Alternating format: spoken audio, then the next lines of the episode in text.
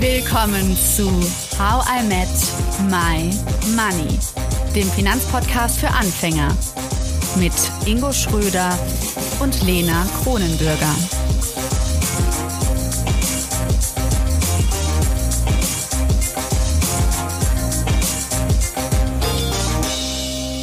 Hallo Ingo. Hallo Lena.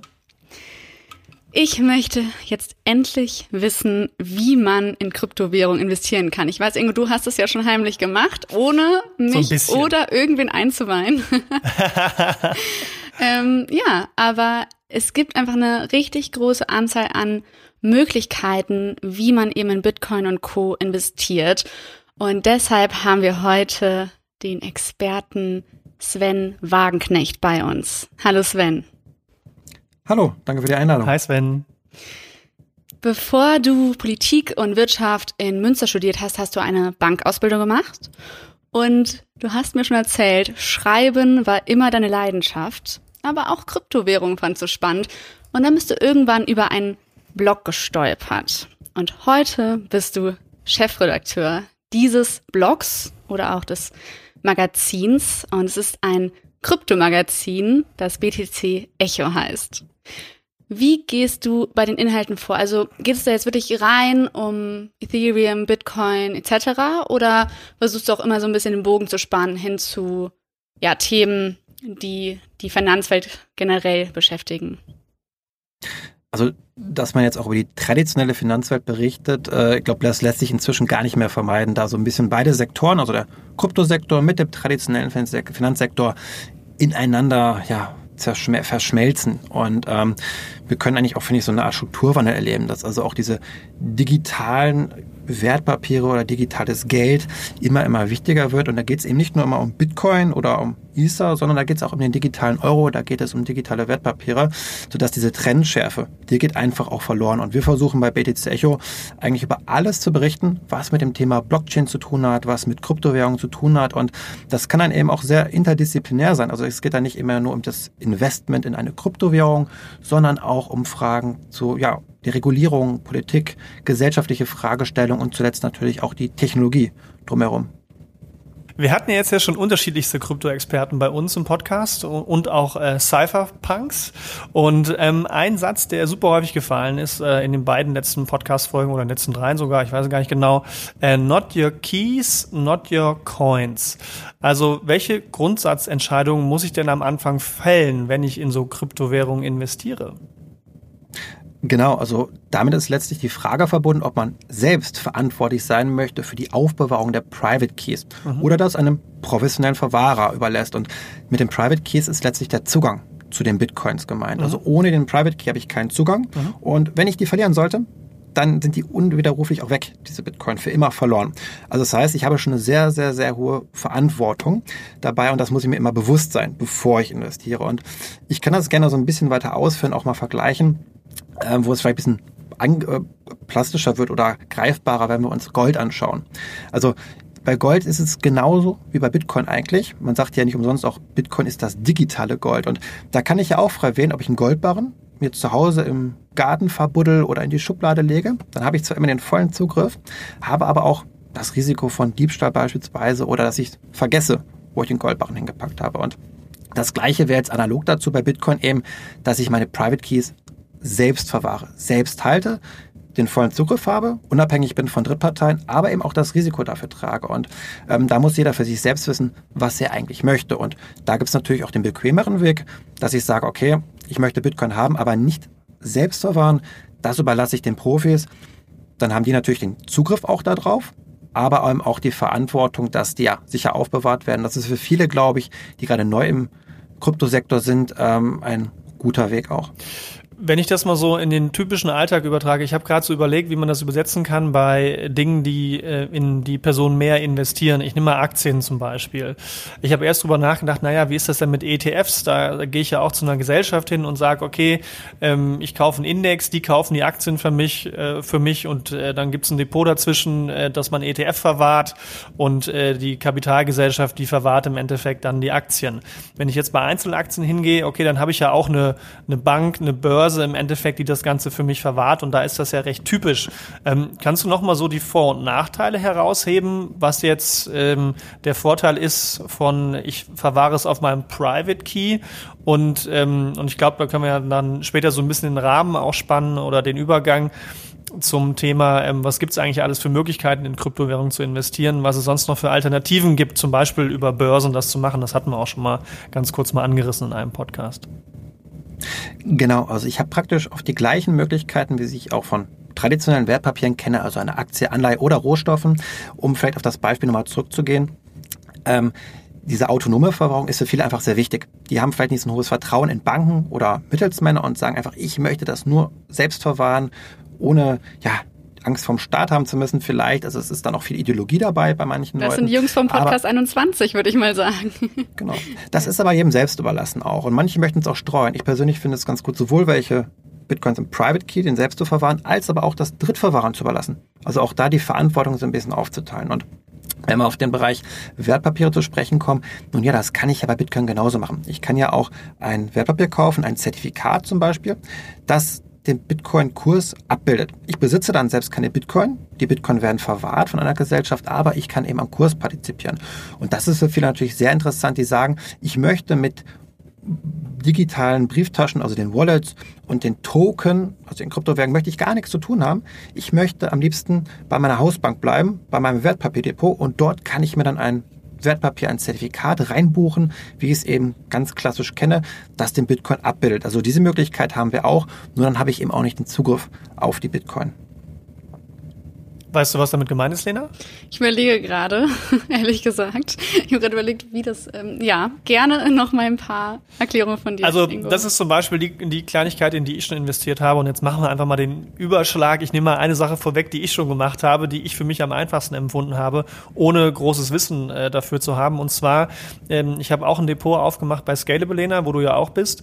Und nee, da bin ich nicht, aber ist gut. Ach, äh, Trade Republic war es, genau. genau. Aber es ist gut, dass, ähm, dass wir nicht Werbung für eine Sache machen. Das ist sehr gut.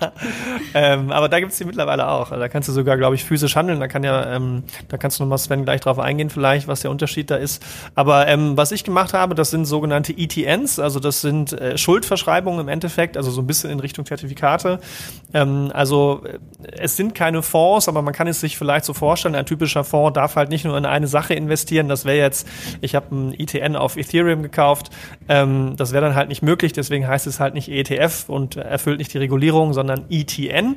Und im Endeffekt passiert genau das, was ähm, Sven gerade gesagt hat. Der Preis von Ethereum wird abgebildet und ähm, mein Risiko würde darin bestehen, wenn derjenige, der diesen ETN, also diesen Fonds, es ist kein Fonds, aber ich nenne ihn jetzt mal Wofür so. ist denn N die Abkürzung? ETN heißt Ex, ähm, Exchange Traded Note und ETF okay. ist ja Exchange Traded, Traded Fund. Fund. Kann ich mal mitsprechen. Genau.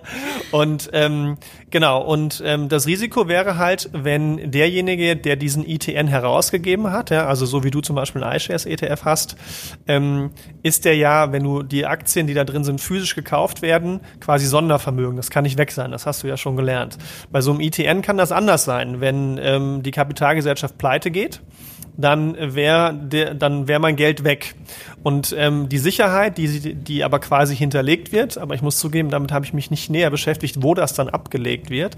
Aber die Sicherheit ist quasi, dass diese Kapitalgesellschaften ähm, Ethereum tatsächlich physisch, in Anführungszeichen digital physisch kaufen und hinterlegen, sodass doch dort etwas hinterlegt ist. Aber so wie ich es auch schon passend verstanden habe, ich kann jetzt nicht die einfach anrufen und sagen, liebe Kapitalgesellschaft, hey, ich hätte mein Ethereum mal gerne auf meinem Private Key oder Wallet ausgezahlt ja, oder Cold Wallet, was es nicht alles gibt, das kannst du gleich nochmal erklären.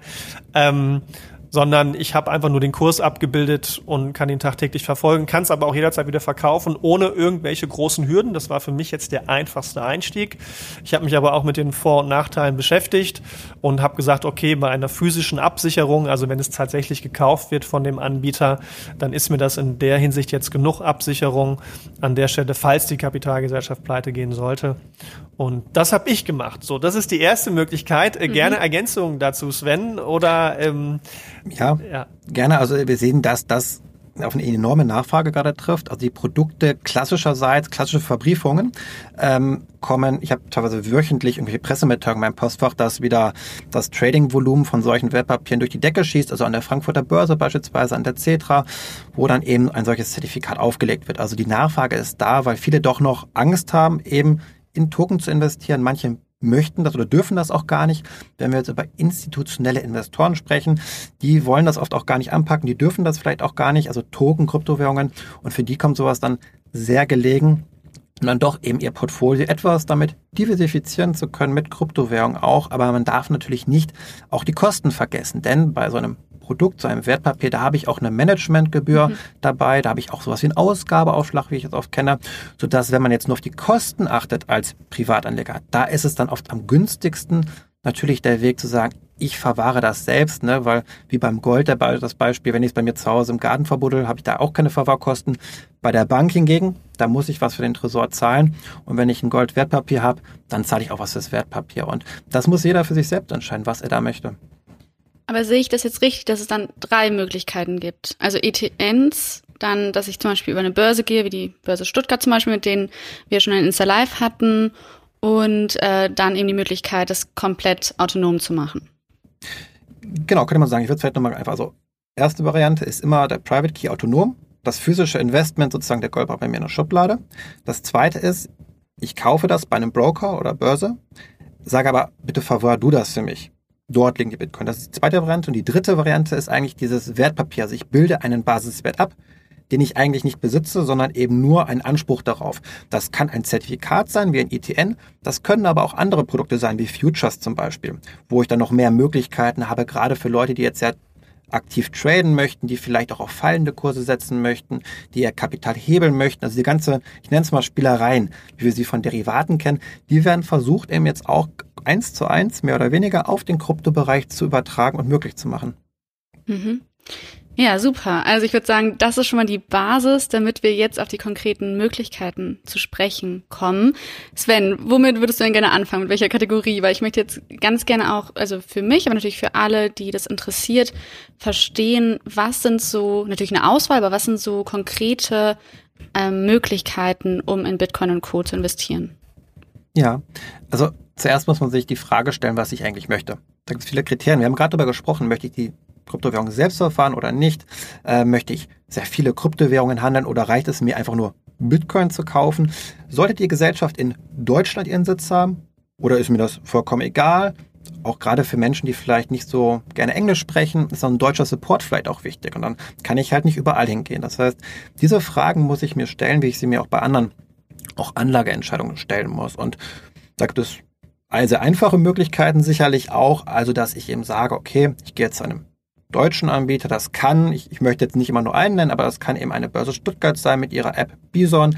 Das kann das Krypto-Startup oder auch eine Bank ist es ja eigentlich äh, Bitwater sein. Das kann aber auch Bitpanda sein, um jetzt mal so nur drei Stück zu nennen, mhm. die jetzt in der Dachregion angesiedelt sind, die meiner Meinung nach einen relativ einfachen Service besitzen, einfach zugänglich und ich dort auch immer die Möglichkeit habe, dass die die Verwahrung übernehmen.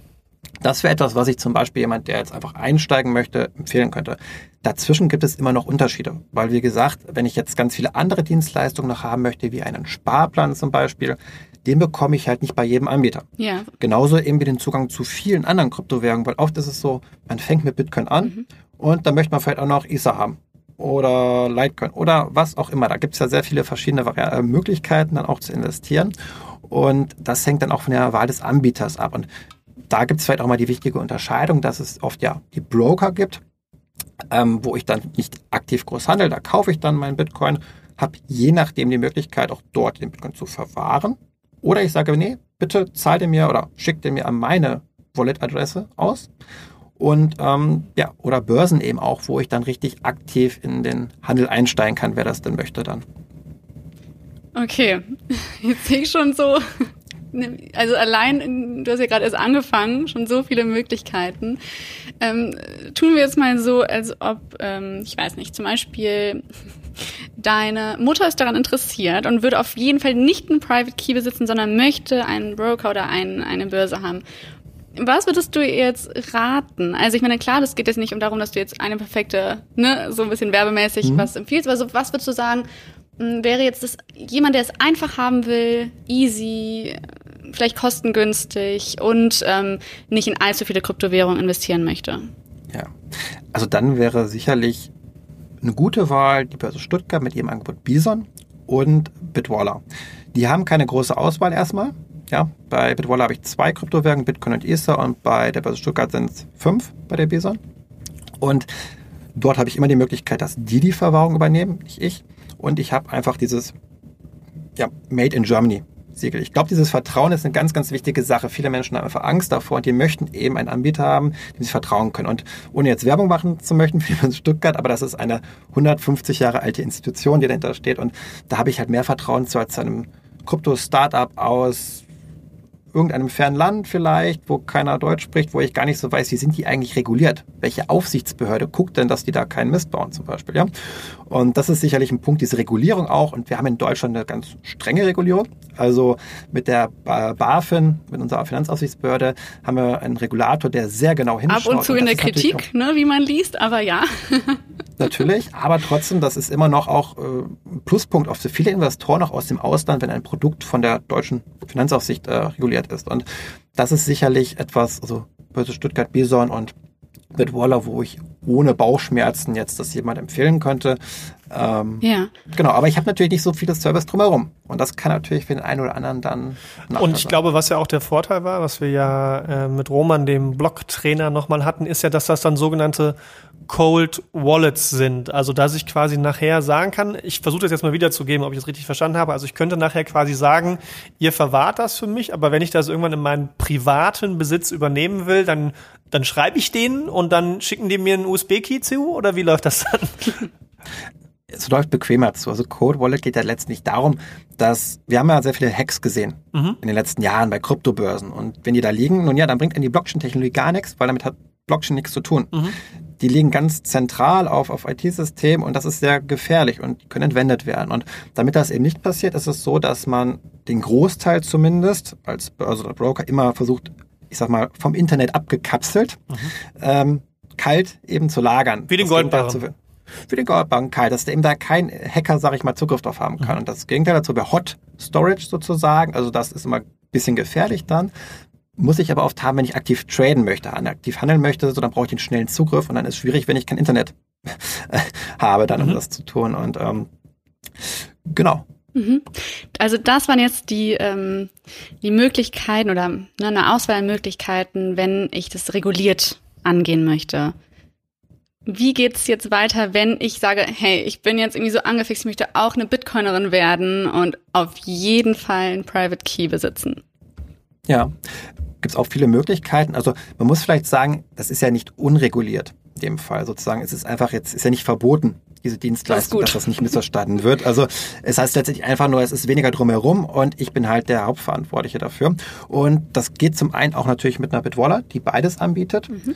Also das Non-Custodial Wallet, so nennt sich das dann in der Fachsprache. Also ich bin selbst der Herr meiner Brieftasche. Mhm. Es gibt aber auch andere Anbieter, also zum Beispiel jetzt meine zu nennen wäre ähm, Relay aus der Schweiz. Das ist eine App, dort kann ich Bitcoin kaufen und auch verwahren. Also mein Private Key dann in der App. Es gibt äh, Pocket da ist das auch möglich. Es gibt Exodus, um jetzt mal nur so vier Beispiele vielleicht das zu klingt nennen. Wild, die Namen. Exodus. Ja, aber das ist. Wie eine Yu-Gi-Oh! Karte. Genau, also gibt es viele Möglichkeiten. Ähm, auch interessant hier vielleicht immer zu erwähnen sind dann eben auch die Hardware-Wallets, also diese kleinen USB-Sticks, so sehen die so ein bisschen aus, wo ich dann eben auch meinen Private Key drauf abspeichern kann, ähm, mir die Schublade legen kann. Und das sind ja sicherlich gute Möglichkeiten, auch sehr kostenschlank für diejenigen, die sagen, ich traue mir das zu, ich möchte die Hoheit haben, dann ist das sicherlich eine gute Möglichkeit, das dort auch zu machen. Das heißt, man kriegt damit so ein physisches Ding, was man dann zu Hause in irgendeiner Schublade hat, damit nicht jeder es sieht. Genau, also auch da muss man natürlich immer aufpassen. Man hat dann noch dazu, das ist vielleicht wichtig zu sagen, wenn man das jetzt nochmal verliert, und das kann ja passieren, immer noch eine sogenannte Seed Phrase. Das ist ein Backup das ich machen kann. Das heißt, wenn ich jetzt doch mal meinen Private Key verliere, geklaut wird oder wie auch immer, dann kann ich mit dieser Seed Phrase, mit diesen paar Wörtern sind das letztlich, Stück, oder? immer diesen Private Key Ja, genau. Das sollte hinkommen. Sehr gut.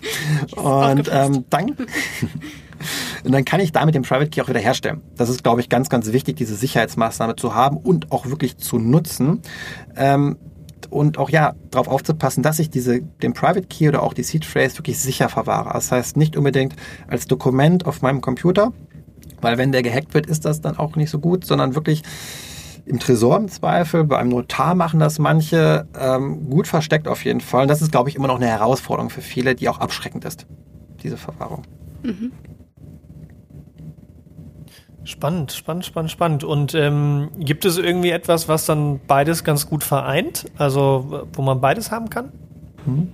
Also was die Verwahrung angeht, da gibt es eben Bitwarner. Mhm. Ähm, ich kann natürlich auch flexibel hin und her wechseln. Das heißt, mhm. also ich gehe zum Beispiel zu einer Bitpanda, das ist ein Broker, wo ich sehr viele Kryptowährungen haben kann. Mhm. So. Oder auch Bison in dem Fall. Und dann kaufe ich dort vielleicht die Kryptowährung, schick mir den Bitcoin, sage ich jetzt mal, aber meine präferierte Adresse meiner Wallet. Also bei Bison habe ich hier die Möglichkeit, sowohl eben Geld einzuzahlen, als auch Kryptowährungen. Also mit Kryptowährungen Kryptowährungen kaufen sozusagen. Mhm. Und umgekehrt kann ich eben auch Geld auszahlen auf mein normales Bankkonto oder ich kann mir die Kryptowährung auf eine andere Wallet schicken. Und jetzt kann ich eben dort bei Bison den Bitcoin kaufen zum Beispiel und dann aber zu meiner Hardware-Wallet schicken, zu meiner Exodus Wallet, Relay, Pocket, Blockchain.info, wie auch immer. Ich bin also nicht eingesperrt. Das heißt, man würde das machen, wenn man irgendwann sich dazu entscheiden würde, zum Beispiel, dass man irgendwie denkt, es wäre doch besser, wenn ich das selber hätte. Genau. Also bei den meisten Anbietern ist man da vollkommen frei und kann hin und her wechseln. Das muss nicht so sein. Es kann auch sein, dass wir in eine Umgebung kommen, wo der Anbieter, ich sag mal, einen Riegel davor schiebt ähm, und man da nicht einfach raus kann. Also das heißt, man ist darauf angewiesen, dass man es eben dort auch auszahlt vielleicht. Ne? Und das ist, glaube ich, ganz spannend in Zukunft mal zu sehen, wie das regulatorisch gelöst wird. Und da ist, glaube ich, immer noch eine gewisse Unsicherheit gegeben, auch eine Angst des Staates verständlicherweise, dass hier natürlich auch Steuerbetrug stattfindet oder so, man dann viel Kryptowährung hin und her schickt. Ähm, wie das in zwei, drei Jahren aussieht, weiß ich auch nicht. Ähm, aber da wird sicher, da ist gerade sehr viel in der Mache, da wird gerade sehr viel drüber diskutiert in der Politik, auch, dass man da eben noch stärker restriktiv ähm, ja, regulieren möchte. Und jetzt nehmen wir mal an, wir investieren jetzt konkret. Hast du noch Tipps, wenn ich jetzt, also ich weiß nicht, wie es bei dir ist, Lena. Also ähm, gut, ich habe jetzt einmal das über diese ETNs gemacht, das war relativ einfach. Ich würde aus meinem Bauchgefühl heraus wahrscheinlich erstmal reguliert investieren, auch wenn ich mich jetzt nicht gerade als technisch unfähig bezeichnen würde, aber ich glaube, ich würde erstmal den Weg gehen. Hast du da noch Tipps, ähm, Sven, worauf ich jetzt achten muss? Oder ist das dann im Endeffekt, wenn ich mal bei der Börse Stuttgart äh, so ein so Account habe mit, mit Bison zum Beispiel, ähm, ist das dann äh, wie normalen ETF zu kaufen oder eine Aktie zu kaufen? Ich klicke drauf, kaufen und fertig. Oder muss ich dann auch auf irgendwas mehr achten? Hm. Also der Prozess an sich ist, finde ich, ähnlich einfach gehalten. Ich habe zwar keine Wertpapier-Kennnummer, wie man es kennt, die man irgendwo eintippt, sondern es ist dann alles schon von der Nutzerfreundlich so, dass ich nur auf Buttons drücken möchte, muss und dann schreibe ich rein, ich möchte jetzt für 100 Euro Bitcoin kaufen, da wird mir angezeigt, okay, dafür bekommst du 0,000 Bitcoin. Und das ist an sich bei den meisten Apps inzwischen sehr, sehr übersichtlich dargestellt. Satoshi haben wir gehört. Also Satoshi ist die kleinste Untereinheit. Ja. Das heißt, ich muss ja keinen ganzen Bitcoin kaufen. Das können sich jetzt auch inzwischen nur noch wenige leisten.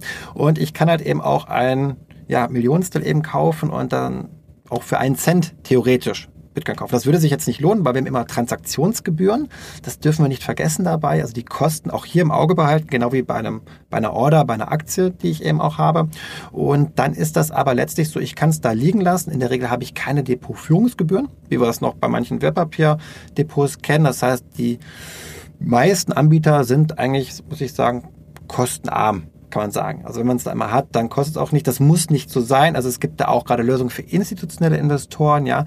Ähm, da sind dann auch schon noch äh, Gebühren mit involviert, mhm. jährliche, die ich da zahlen muss für die mhm. Verwahrung. Klingt ja einfach. Ich würde gerne das ähm, gleiche Gedankenspiel mit dir durchgehen, Sven, wie eben bei den regulierten Sachen. Also, wenn du das ein bisschen eingrenzen müsstest, weil ich dich zwingen würde und ich möchte einen Private Key haben, was würdest du mir, was würdest du in die engere Auswahl nehmen? Also von den Anbietern. Mhm. Ähm, ich könnte guten Gewissens Bitwaller anbieten, weil die es schon sehr lange gibt. Das ist eines der mit ersten Berliner Kryptounternehmen. Ich muss dazu sagen, ich kenne die alle ganz gut. Ich habe damals im Coworking Space bei denen sogar 2017 auch mal einen Büroplatz gehabt. Also da vielleicht nicht ganz uneingenommen, aber es ist eins der, einer der größten Banken inzwischen auch, also Neo Broker, sagt man dazu, der, der aufstrebenden Fintechs und ähm, aufgrund der Einlagensicherung als auch hätte ich da ein gutes Gefühl. Das heißt, wenn du ein Bankkonto hast, ist das ja auch klassisch gesichert mhm. eben auch deine, deine Einlage und ich habe dort beide Möglichkeiten. Das wäre sicherlich eine Möglichkeit, wo du einen einfachen Support hast, gerade wenn du dir unsicher bist. Da kannst du halt immer jemanden anrufen. Mhm. Das ist halt gerade bei anderen Dienstleistern vielleicht, die sehr, sehr schlank, sage ich jetzt mal, sind, die nicht als Bank konzipiert worden sind. Da bist du schon oft sehr auf dich selbst mhm. angewiesen immer. Und ähm, das wäre jetzt aber nur eine Möglichkeit. Aber ich glaube jetzt auch, ähm, ich finde auch persönlich jetzt ähm, Exodus nicht schlecht. Ich habe es mir mal angeschaut. Dann das Interface, dass es auch eben von der UX sehr gut ist. Also weil die Nutzerfreundlichkeit ist für viele ein großes Thema, dass es einfach zu bedienen ist. Und ähm, ja. das ist nicht immer der Fall gewesen in der Vergangenheit. Es wird aber immer besser. Und, ähm, das ist ganz witzig. Wir hatten ja. jetzt ähm, einen Hörer, der uns geschrieben hat aus Österreich und ähm, er meinte, dass er es problematisch findet, dass diese Apps so wirklich wie so Gaming-Sachen sind. Es ist so einfach, ETFs zu kaufen oder auch von mir als Kryptowährung, dass man eigentlich die ganze Zeit so nachkaufen kann. Ich weiß nicht, Ingo oder Sven, was habt ihr darüber schon mal nachgedacht, dass es vielleicht einfach zu easy geht? Ja gut, ich meine, wir sind ja alle über 18. Ich denke, dass es schon ähm, ja, man muss sich dem bewusst sein. Ich glaube, dass gerade sehr viel spekuliert wird auch. Also ich müssen das vielleicht im größeren Kontext sehen. Wir haben es da gesehen jetzt auch gerade jetzt in den letzten Monaten, dass das Spekulationsfieber an den Börsen so hoch war wie noch nie. Das konnten wir daran messen, dass die meisten Börsenneuanmeldungen stattgefunden haben. Also gerade bei Trade, äh, Trade Republic, Robinhood, also diesen Neo-Brokern. Und da glaube ich sehr viele junge Menschen Dinge gemacht haben, die sie im Nachhinein bereuen werden. Also wir haben es ja gesehen bei den Reddit Usergruppen, also GameStop-Affäre so ein bisschen und da werden sicherlich sich sehr viele die Finger bei verbrennen. Das tut dann sehr, sehr weh.